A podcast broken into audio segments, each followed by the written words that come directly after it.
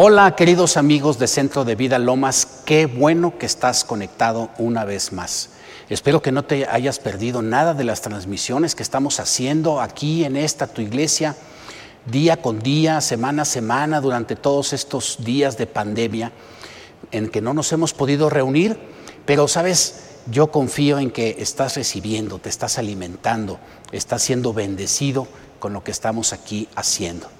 Así que bienvenido, bienvenida, qué bueno que estás con nosotros esta mañana. Te quiero eh, pedir que te unas conmigo en oración para que Dios nos ayude y quiero también que bendigamos a nuestra pastora que me hace el favor de invitarme y que te unas conmigo en oración. Señor, te damos gracias esta mañana por la bendición de ser tus hijos. Te damos las gracias por la bendición de tu palabra, que es luz a nuestro camino, que nos guía en todo momento. Gracias por tu Espíritu Santo. Gracias por la sangre de Cristo que nos ha limpiado y por tu Espíritu Santo que ha llegado a nosotros para guiarnos, para aconsejarnos, para consolarnos. Te pedimos en esta mañana, en este momento, que tú toques nuestro corazón, que tú lo reblandezcas, que tú me ayudes a aprender de tu palabra, que la escribas con tu Espíritu Santo en las tablas de mi corazón y que me ayudes a ser mejor persona, a ser diferente, a salir transformado con tu palabra. Bendecimos a nuestra pastora, gracias por su confianza. Y bueno, pues vamos a empezar con la palabra.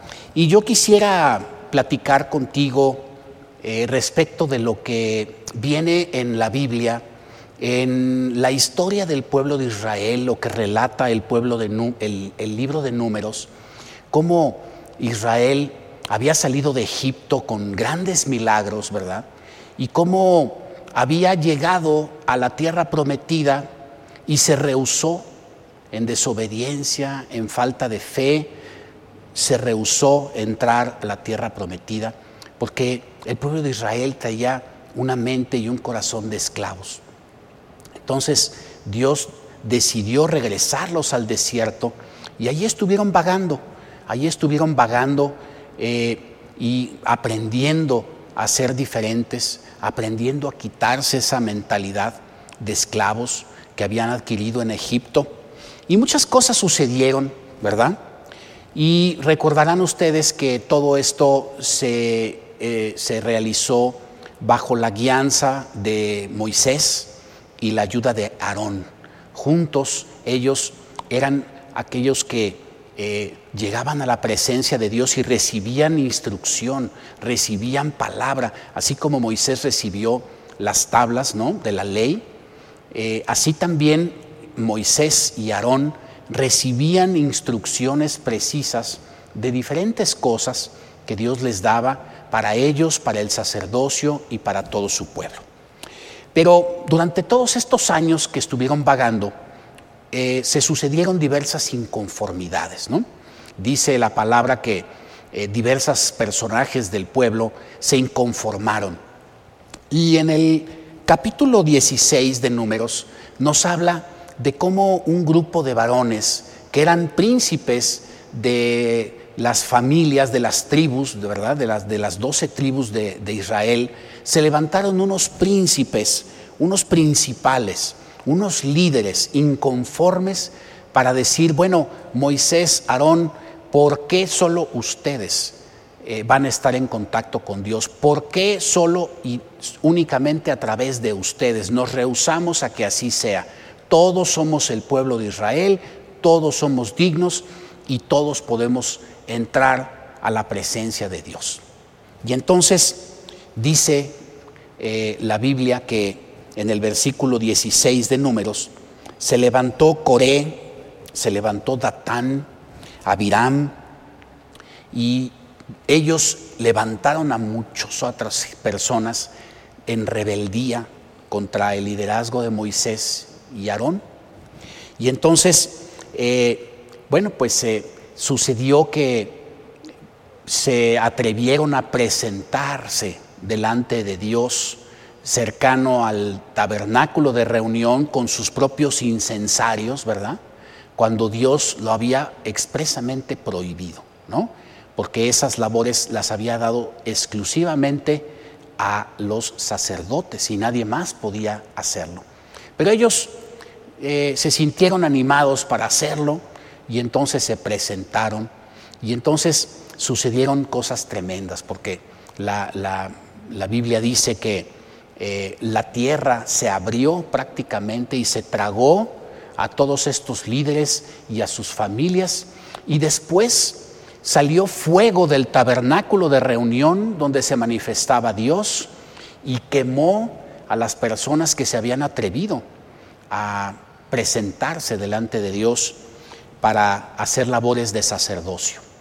Y después todavía se escaparon algunos, se metieron al pueblo, salieron corriendo, ¿verdad? Queriéndose esconder y después hubo mortandad entre el pueblo.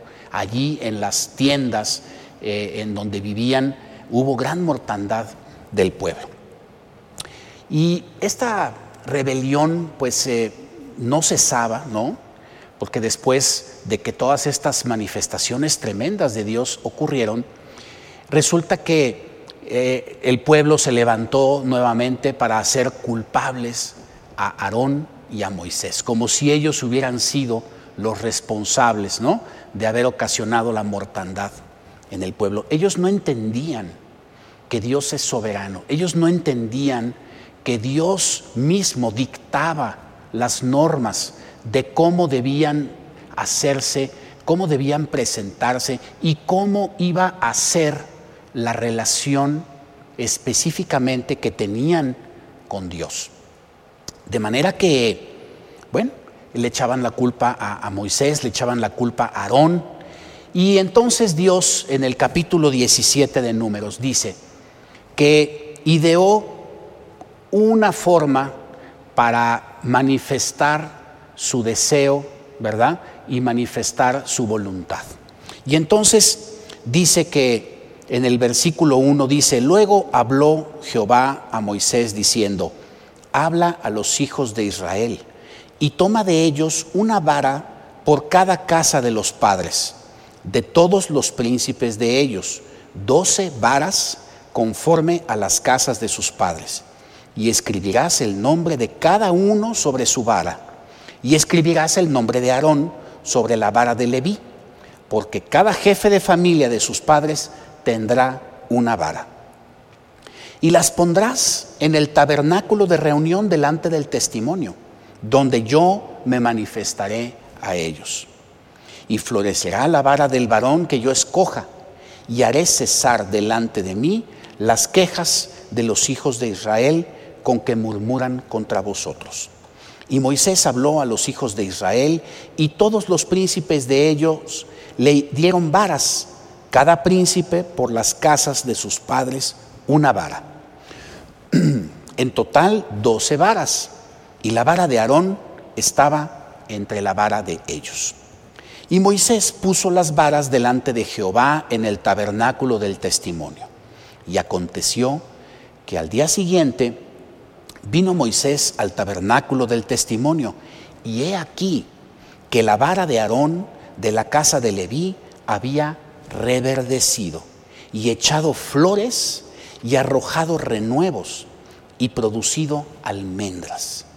Entonces sacó Moisés todas las varas de delante de Jehová a todos los hijos de Israel, y ellos lo vieron y tomaron cada uno su vara. Y Jehová dijo a Moisés, vuelve la vara de Aarón delante del testimonio para que se guarde por señal a los hijos rebeldes y harás cesar sus quejas de delante de mí para que no mueran. E hizo Moisés como le mandó Jehová, así lo hizo. Sabes, este milagro me encanta, me fascina este milagro relatado en el capítulo, en el capítulo 17 de Números.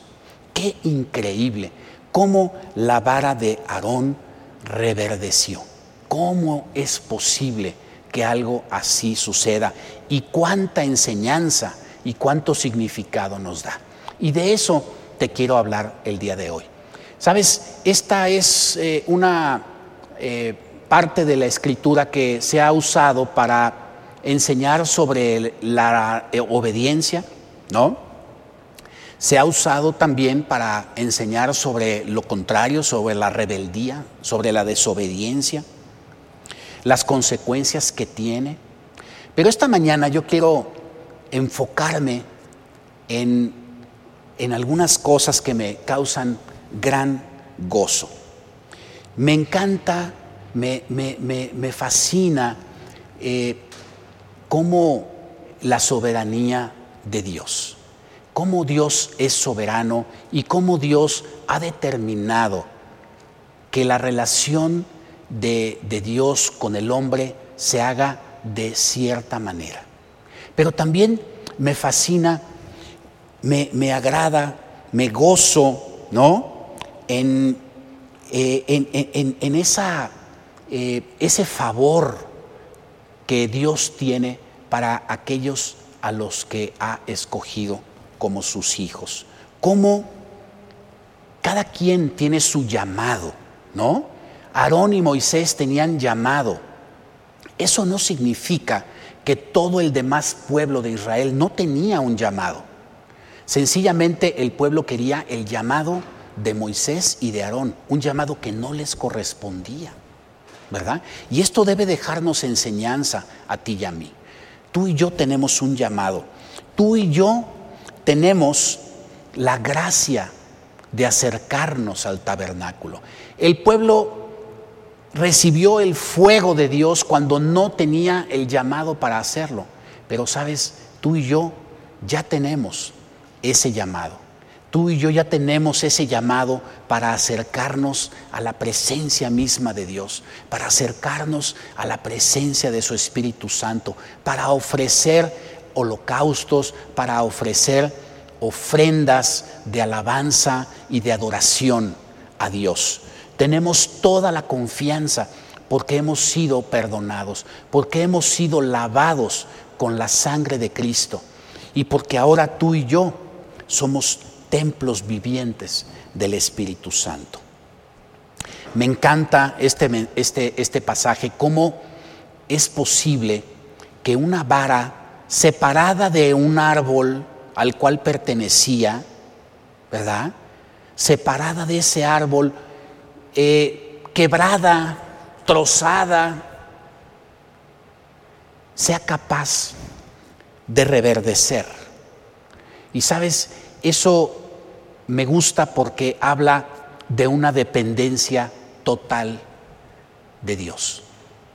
Cómo Dios en este pasaje nos muestra que tú y yo podemos dejar de ser dependientes de este mundo dejar de, ser dependientes de nuestras fuentes naturales de vida, cuando seamos llamados con la confianza de que permaneceremos vivos y permaneceremos florecientes y dando fruto solamente por su unción, solamente por su gracia, por su favor y por su presencia en nosotros.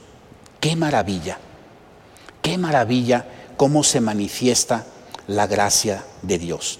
Sabes, tú y yo estamos llamados a ser como la vara de Aarón. Y esa vara de Aarón también nos debe recordar la muerte y la resurrección de Jesucristo. Cómo Jesucristo también fue cortado, ¿no? Fue muerto, ¿verdad? Fue cortado, fue sepultado, ¿verdad? Y era imposible por las vías naturales que ese cuerpo que había sido traspasado, que había sido eh, eh, vejado, que había sido herido, que había sido azotado, viniera a cobrar vida otra vez. Por eso la vara de Aarón es también un reflejo, una imagen de lo que habría de venir posteriormente con Jesucristo es una manifestación del favor milagroso de Dios por aquellos a quienes Él escoge, por su gracia, por su favor inmerecido. Y te repito, esa gracia y ese favor inmerecido es para ti y para mí el día de hoy. Por eso dice la palabra en Efesios 1, 18, que el Señor alumbre los ojos de nuestro entendimiento. Que Dios alumbre los ojos de nuestro entendimiento para que seamos capaces y sepamos, si sepamos cuál es la esperanza a la cual Él nos ha llamado.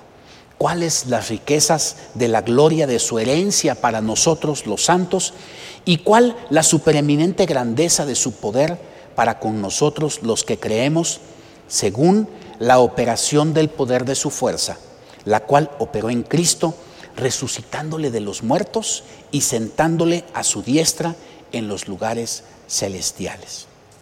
Fíjate nada más que esa supereminente grandeza de su poder que operó en Cristo para resucitarlo de los muertos, esa supereminente grandeza de su poder que operó en aquella vara de Aarón, que la hizo capaz de reverdecer, florecer y llevar fruto aún estando muerta en lo natural, es la misma grandeza de su poder que opera en ti y en mí, que está disponible para ti y para mí.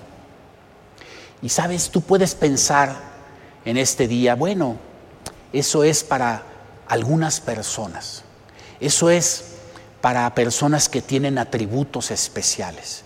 Esa bendición es para aquellas personas o tales o cuales por ciertas características.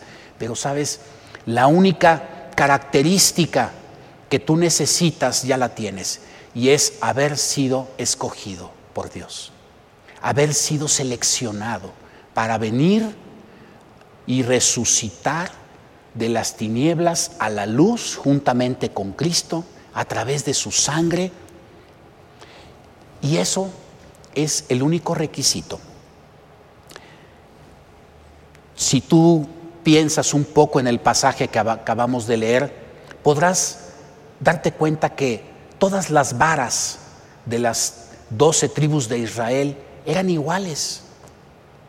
No podemos decir que la vara de Aarón floreció porque era mejor que las otras o porque era de un árbol. Es probable que todas hayan sido iguales, es probable que todas hayan sido de almendro, como dice la palabra.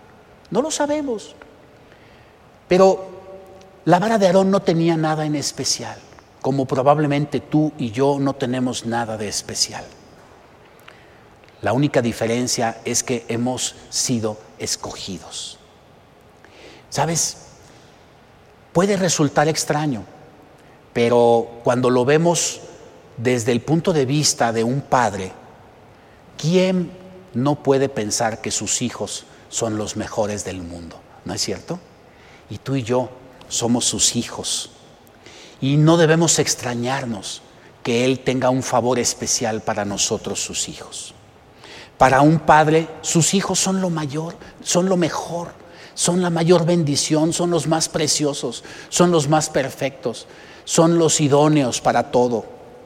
¿Por qué? Porque el amor del Padre nos envuelve. Así que esta mañana yo te quiero recordar que el espíritu de vida, el espíritu de resurrección que cobró vida en la vara de Aarón está disponible para ti y para mí. El día de hoy, ese espíritu de vida, ese espíritu de resurrección viene a tu vida y a la mía. Y viene a tu familia. Y toca a la puerta, toca las puertas de tu corazón porque quiere entrar y porque quiere hacer todo aquello que hizo en la vara de Aarón. Dios me escogió a mí y Dios te escogió a ti. Y sabes, tienes la confianza de que todo saldrá bien, porque eres hijo, eres hija de Dios. Me puse a investigar cómo es el árbol del almendro, cuánto tiempo tarda en crecer, y en florecer por primera vez.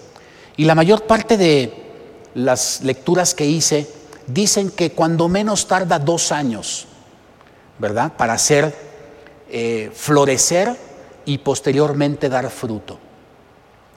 Y sabes, eso ocurrió en la vara de Aarón en una noche. ¿Qué quiere decir? Que Dios es dueño del tiempo. Dios quiere hacer milagros en tu vida. Quiere redimir tus tiempos.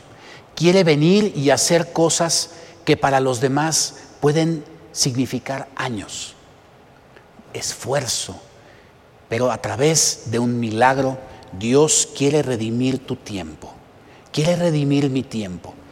Dios dice esta mañana que habrá reposición, que las cosas muertas cobrarán vida, que echarán renuevos, que habrá redención del tiempo.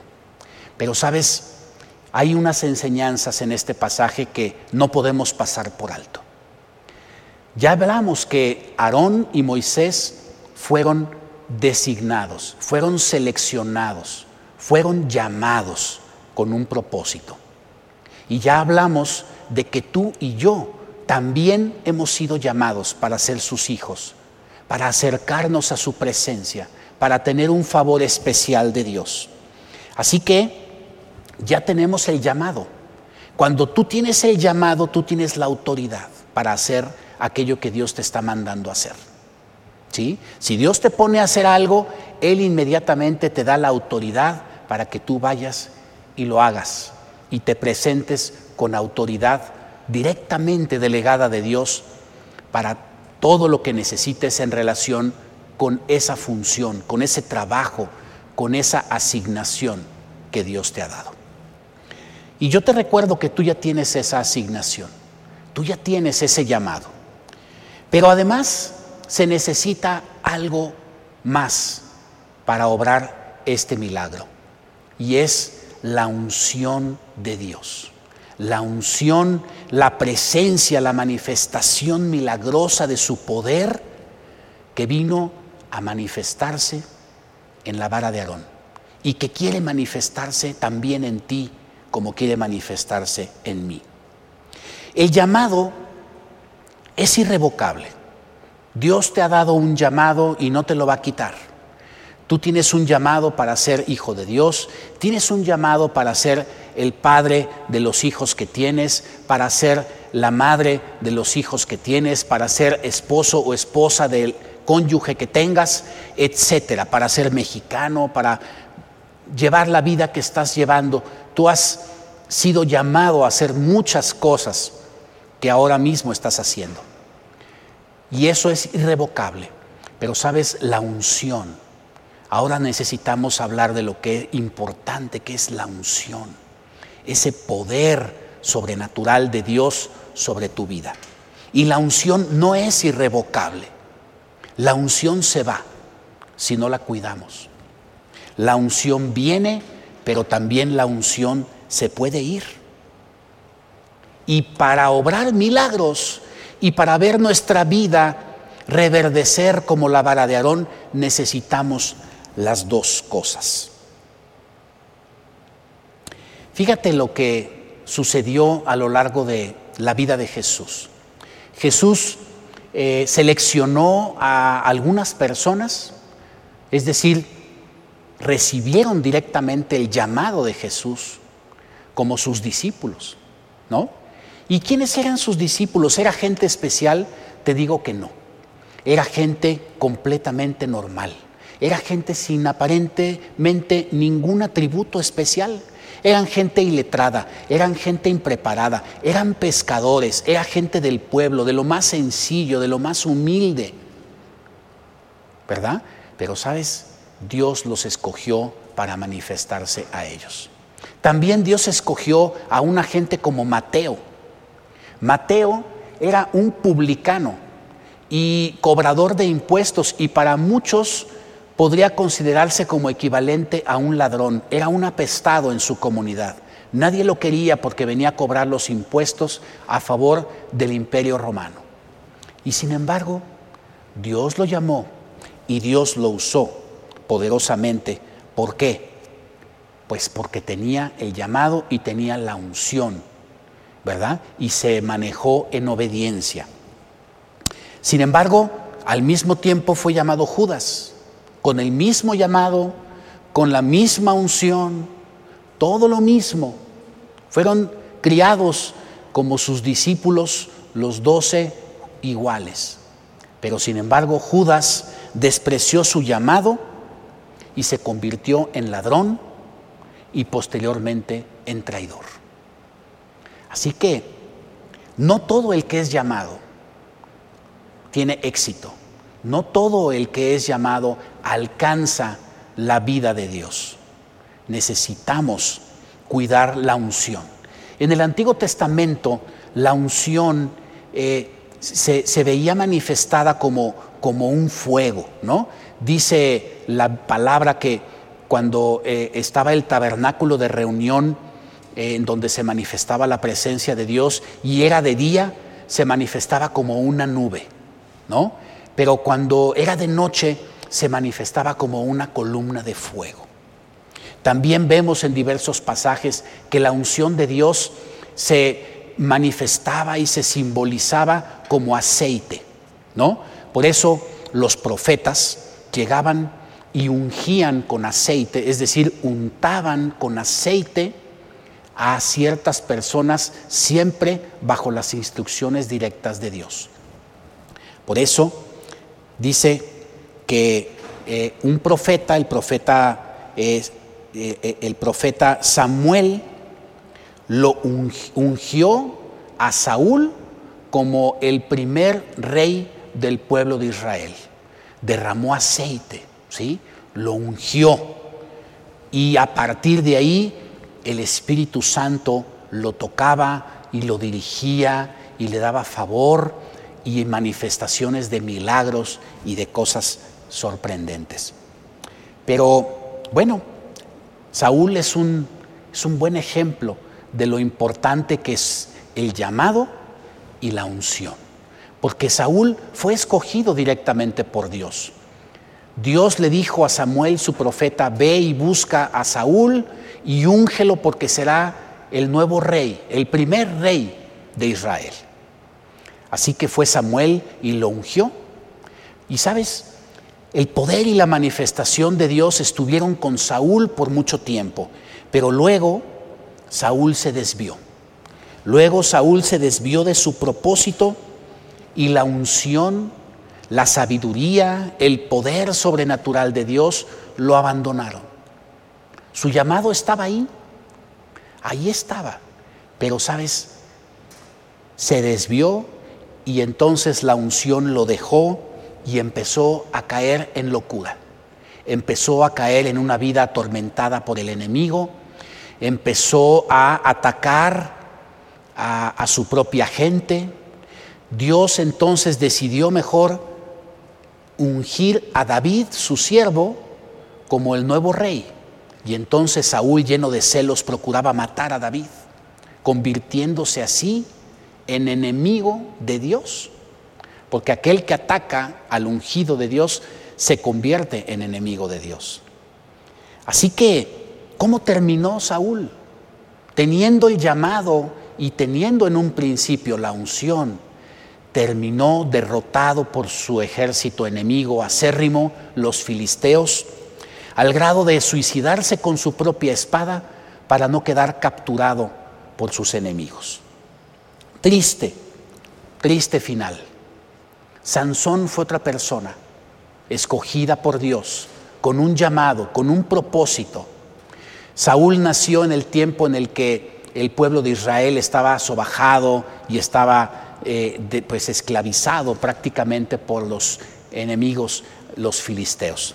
Y entonces eh, Dios eh, profetizó el nacimiento de Sansón, ¿verdad? Como un paladín, como un guerrero con una fuerza extraordinaria. Dice la palabra que Sansón tenía la capacidad de matar a un león con sus propias manos, que él solo podía derrotar a varios cientos del ejército enemigo, ¿no? Así que Sansón nació cumpliéndose la profecía, Sansón creció, se hizo fuerte, Pronto se hizo evidente su fuerza sobrenatural y el favor de Dios, y Dios lo usó por un tiempo hasta que se desvió también. Sansón terminó unido en un yugo desigual con una mujer que pertenecía al pueblo enemigo. Esta mujer terminó traicionándolo, ¿verdad? Lo traicionó, perdió su fuerza, fue capturado por los filisteos. Lo primero que hicieron, aprovechando su debilidad, al cortarle su cabello, era sacarle los ojos y después lo mantuvieron como prisionero hasta que murió. ¿Sabes? Es importante que no todos los que tienen un llamado, no todos los que tienen un propósito alcanzan el éxito. Necesitamos la unción y necesitamos no nada más un momento de la unción, sino necesitamos aprender a vivir bajo la unción, aprender a vivir bajo la bendición de Dios, para que entonces esa bendición haga en tu vida y en la mía lo que hizo en la vara de Aarón. Fíjate lo que sucedió. Dice que lo primero que hizo fue reverdecer. Tú puedes decir, bueno, reverdecer quizás no es un gran milagro, pero reverdecer en una vara cortada de su árbol original significa que ahí hay vida, ¿verdad? ¿Sabes? Tú debes decir esta mañana, a mí no me den por muerto, a mí no me den por muerto, porque estoy en la presencia de mi Dios. Dios hace que yo cobre vida aún en las circunstancias más adversas. Y después dice que la vara de Aarón echó renuevos. ¿Qué quiere decir? Que de la vara seca salieron brotes. Y sabes, cuando tú te acercas a la presencia de Dios, empiezan a brotar cosas nuevas. Cosas nuevas están brotando en tu corazón este día. Cosas nuevas están brotando en tu negocio. Cosas nuevas, nuevas oportunidades están ocurriendo en este país.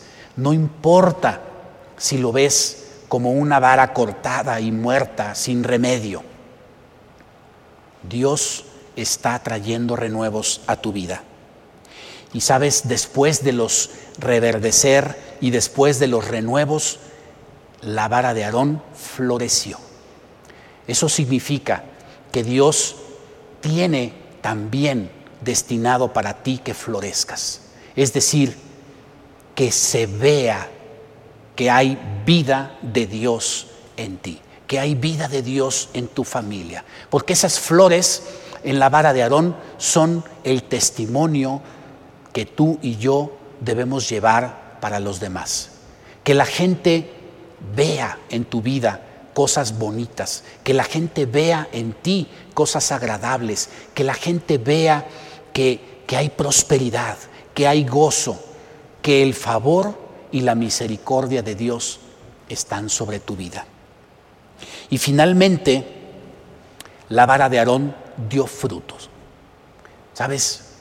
El fruto es alimento para la gente, es alimento para los demás, es de bendición por eso tú estás llamado a ser bendición a aquellas personas que te rodean. Tu esposo, tu esposa, primero que nada, pero posteriormente tus hijos, tus tíos, tus vecinos, los compañeros de tu trabajo, la vecina chismosa, todos los que te rodean deben recibir alimento y bendición de tu vida. Sabes, es inevitable que un árbol que da fruto, sus frutos caen y hay seres vivos que se alimentan de ellos. Y así tú, de manera natural, estás llamado para reverdecer, para dar fruto y para alimentar a otros. Y sabes, el fruto también conlleva otra verdad muy importante, otra verdad muy trascendente, que es la reproducción. En los frutos hay semilla y en la semilla hay reproducción. Quiere decir que tú estás llamado para la multiplicación, estás llamado para, para crecer, estás llamado para prosperar. pero necesitas la unción de Dios. Necesitas la unción de Dios para que reverdezcas. Necesitas la unción de Dios y la unción de Dios tenemos que aprender a cuidarla. Mira lo que dice Proverbios 4:23. Dice, sobre toda cosa guardada, guarda tu corazón, porque de él mana la vida. Si tú quieres la unción de Dios, tienes que guardar tu corazón. Hay enemigos que atacan la unción del Señor. Y acuérdate, la vida de Dios se manifiesta primeramente en nuestro corazón y de ahí mana todo lo demás. Mira, uno de los enemigos de la unción del espíritu de vida de Dios es albergar rencor en nuestro corazón.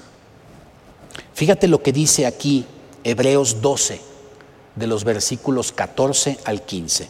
Dice, seguid la paz con todos y la santidad, sin la cual nadie verá al Señor. Mirad bien, no sea que alguno deje de alcanzar que la gracia de Dios, que brotando alguna raíz de amargura os estorbe y por ella muchos sean contaminados. Qué importante cómo la amargura, la falta de perdón y el rencor pueden impedir y aún puede ser que ya te hayan impedido recibir con anterioridad la gracia de Dios. Tenemos que despojarnos de esos obstáculos para que la gracia de Dios se manifieste. Y sabes, otra cosa que me llama la atención, que dice que la amargura pueda venir a contaminar a otros. Estamos muy preocupados por el virus, ¿verdad? Estamos muy preocupados por la pandemia, pero a veces no estamos tan alertas de no contaminar a otros con la amargura y de no ser contaminados por la amargura de otros. Es cierto, la amargura también es contagiosa. Aquí lo dice. Otro enemigo, el enemigo número dos que te quiero mencionar hoy, es quedarte en el pasado. Cuando tú te quedas anclado en el pasado, tú renuncias al presente y al futuro. Mira lo que dice Filipenses 3:13. Dice, hermanos, yo mismo no pretendo haberlo alcanzado ya, pero una cosa hago, olvidando ciertamente lo que queda atrás y extendiéndome a lo que está delante, prosigo a la meta, al premio del supremo llamamiento de Dios en Cristo Jesús. Yo quiero que examines hoy tu corazón y que veas si hay situaciones en el pasado que te están estorbando. A lo mejor hay fracasos, a lo mejor hay experiencias dolorosas, a lo mejor hay situaciones a las que te has estado anclado, que te han impedido volver a intentarlo. Han sido tan dolorosas que dices, ya no, ya no quiero volver a intentarlo. Pero el Señor te dice, no te quedes anclado en el pasado. Tercera cosa, el amor a las cosas de este mundo. El mundo está caído. El mundo opera bajo diferentes circunstancias, con diferentes principios, con diferentes leyes. Tú y yo no pertenecemos al mundo. Estamos en el mundo, aquí vivimos temporalmente, pero sabes, nuestras leyes son diferentes. Tu destino y el mío ya lo vimos como la vara de Aarón, está clavado en la vid verdadera. Nuestra provisión proviene de Dios. Fíjate lo que dice Romanos 8:6.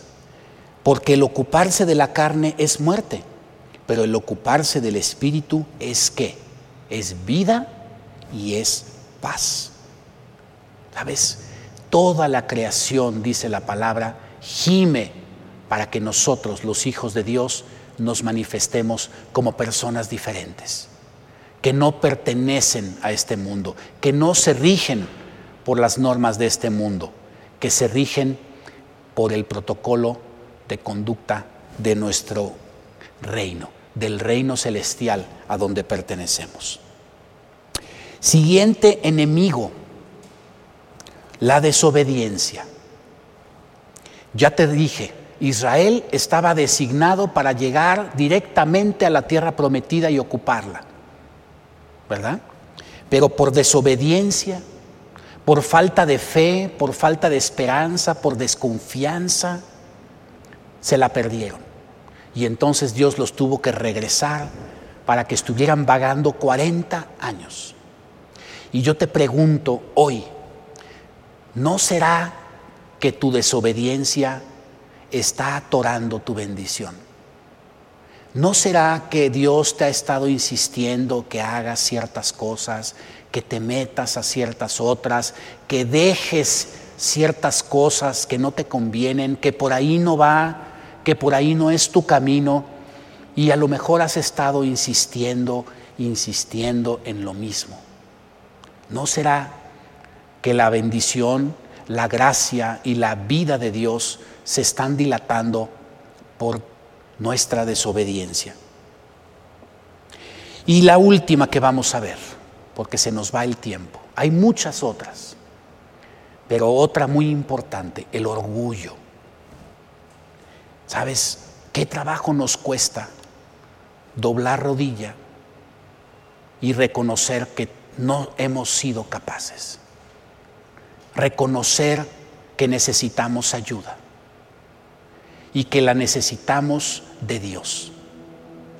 ¿Por qué acudimos por ayuda a tanta gente antes de acudir a Dios? ¿Por qué siempre vamos primero al dentista o al psicólogo o al terapeuta o al tantas profesionales? Dios bendice a todas esas profesiones. Dios bendice a los médicos, a los psicólogos, a los terapeutas, pero ¿por qué no acudimos primeramente a Dios? ¿Por qué nos cuesta tanto trabajo reconocer que necesitamos ayuda? ¿Por qué no podemos decirle al Señor, Señor, yo no puedo? Sin tu ayuda, yo no puedo. No nos gusta que nadie, ni siquiera Dios, venga a decirnos cómo vivir nuestras vidas, ¿no es cierto? Y Dios dice, bueno, pues entonces dejaremos pasar otro tiempo para que te des cuenta. Pero sabes, hoy es el día de que nos demos cuenta.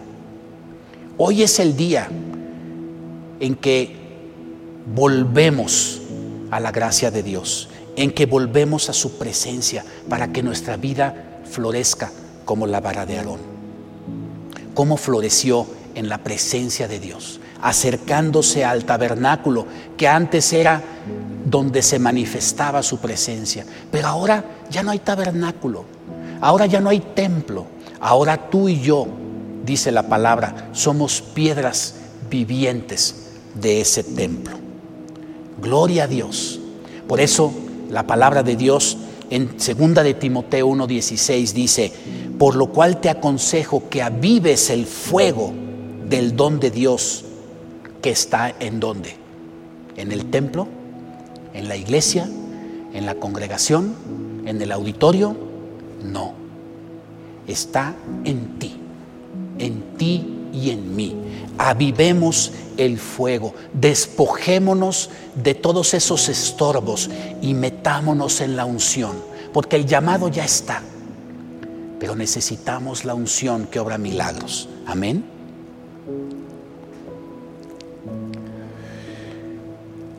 Sabemos que la vara de Aarón fue guardada después de, haber reverdecido, fue guardada en lo más sagrado, en el arca del pacto, como testimonio, como recordatorio para el pueblo de Israel por los siglos venideros. Y sabes, ahí en esa arca del pacto no estaba guardada cualquier cosa. Estaba guardada la vara de Aarón, pero estaba guardada la ley, las tablas de la ley de Moisés y estaba guardado el maná que había caído del cielo. Ahí en un cofre de madera cubierto de oro, donde se manifestaba la misma presencia de Dios, ahí estaba esa vara de Aarón. Y ahí está el testimonio para ti y para mí de la seriedad de su promesa de la seriedad de su compromiso que tiene con nosotros. ¿Verdad? Esa, esa vara debe ser hoy mismo un recordatorio. Cuando nosotros vemos las estaciones del año, cuando nosotros vemos cuando los árboles tiran sus hojas, pero después reverdecen y florecen y dan fruto, sabes, cada año es un recordatorio para ti y para mí de lo que Dios hace en nuestras vidas. Dios escogió a su pueblo Israel, pero de la misma manera y con el mismo llamado y con la misma autoridad que lo hizo con su palabra en aquel entonces, lo ha hecho el día de hoy para ti y para mí. Dios te ha escogido, pero necesitamos la unción. Por eso la religiosidad no es suficiente.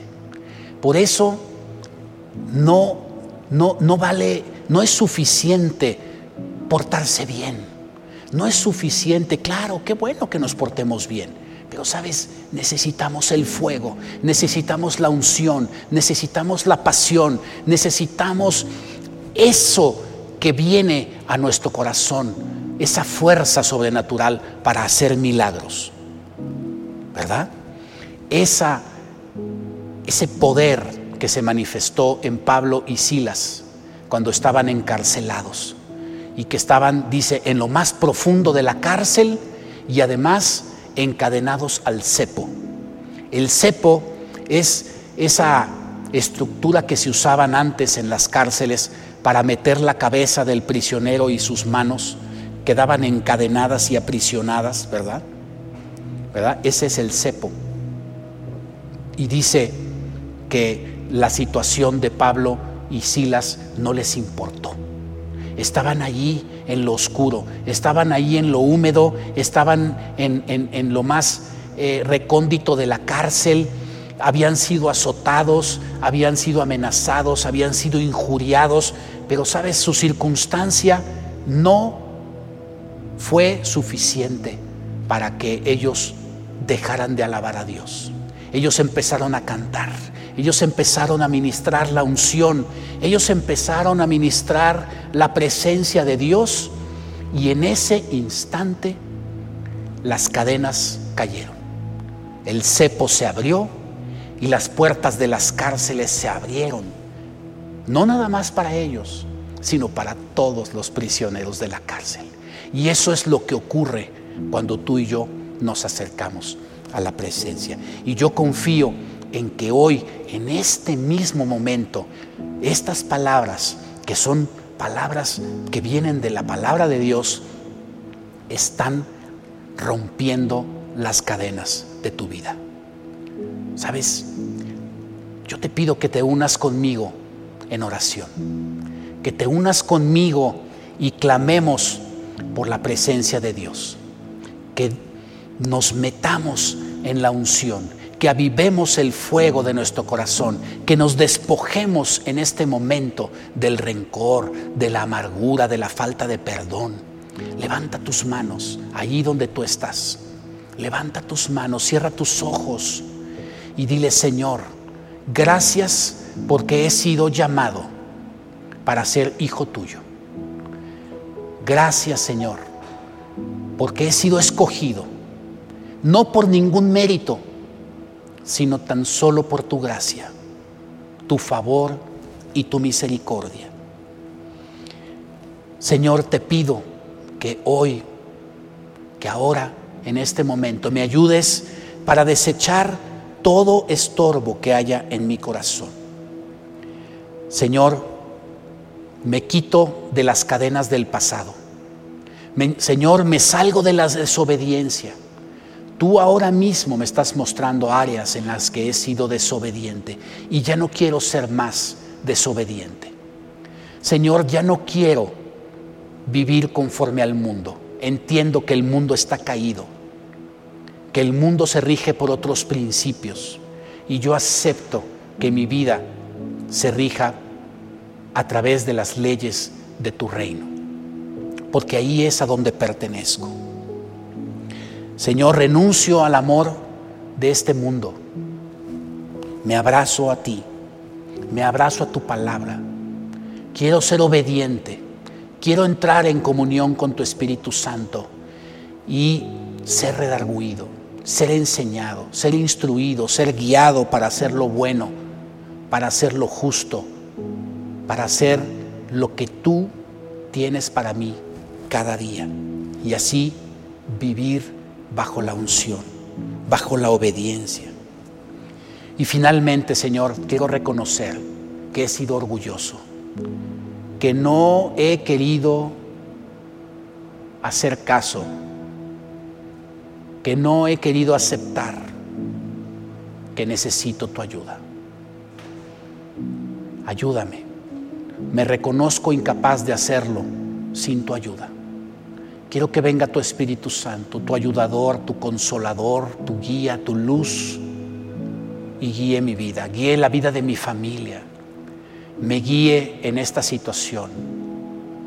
Si tú te sientes hoy como la vara de Aarón que ha sido cortada, que no tienes vida, que estás seca, yo te recuerdo que tú eres la rama y que tienes que ser insertada en la vid verdadera.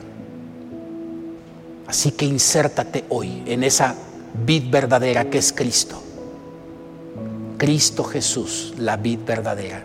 Cristo que te da vida. Yo declaro que su savia, su fuente de vida, hoy mismo y ahora, corre por tus venas, corre por tu vida y trae vida a tu trabajo trae vida a tus huesos, a tu sangre, trae vida a tu matrimonio y a tu familia, a las relaciones con tus hijos, trae vida a tu economía, trae brotes, rebrotes, reverdece tu economía en el nombre de Jesús y florece y da fruto. Lo declaro en un tiempo récord. Lo, lo, reclamamos para ti en un tiempo redimido en un tiempo de milagro, porque es tiempo de milagros para ti y para mí. Gracias te damos, Señor, en el nombre de Jesús. Gracias por tu atención. Te bendigo y te recuerdo, tú has sido llamado, pero ahora necesitas aprender a vivir bajo la unción y no perderla no perderla, en obediencia. Bajo su cobertura y bajo su unción, yo declaro que tu vida reverdece. Amén.